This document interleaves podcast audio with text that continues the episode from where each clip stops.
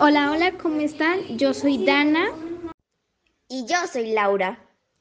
Y yo soy Cristian y somos los tres angelitos. Hoy estamos a 4 de agosto de 2021 y vamos a hablar sobre la reseña de Edmondo de Amicis. Nos gustaría que nos acompañaran en esta experiencia porque para nosotros es enriquecedora el aprender más y más sobre la literatura. Pero muchos se preguntarán, ¿de qué trata este libro?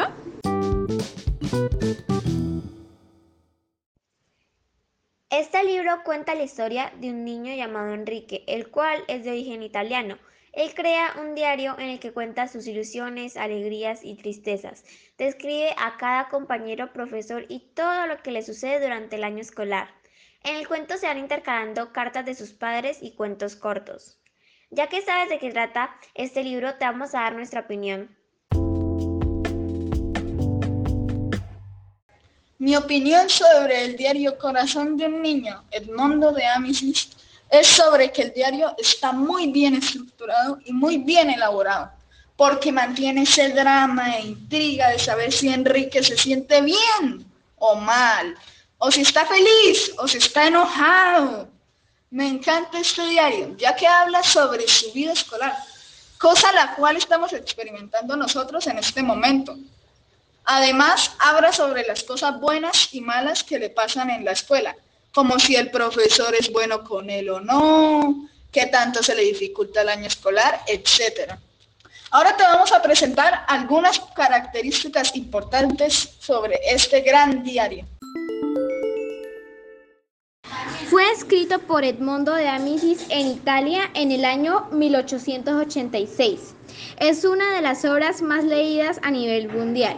Su título original es Couré, que en español significa corazón. Alcanzó las 41 ediciones a los dos meses y medio de su publicación. Ha sido adaptada varias veces al cine.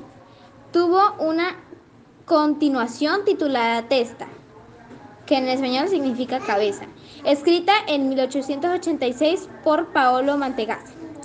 Te, vamos a contar datos curiosos sobre Edmundo, Edmundo de Amis.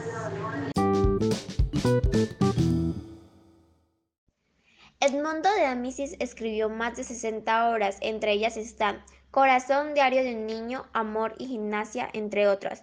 Nació el 21 de octubre de 1846 y falleció el 11 de marzo de 1908. Fue sepultado en el Cementerio Monumental de Turín. Era escritor, político, periodista, entre otras. Ahora te vamos a decir frases del mundo de Amicis. La limosna de un hombre es acto de caridad, pero la de un niño es al mismo tiempo un acto de caridad y una caricia. El asesino que respeta a su madre aún tiene algo de noble y generoso en su corazón. El más respetado de los hombres que la hace sufrir o la ofende no es más que una miserable criatura, entre otras. Espero que les haya gustado nuestro podcast, ya que fue hecho con esfuerzo y dedicación. Nos vemos en dos semanas. Recuerden leer mucho. Hasta la próxima. Adiós.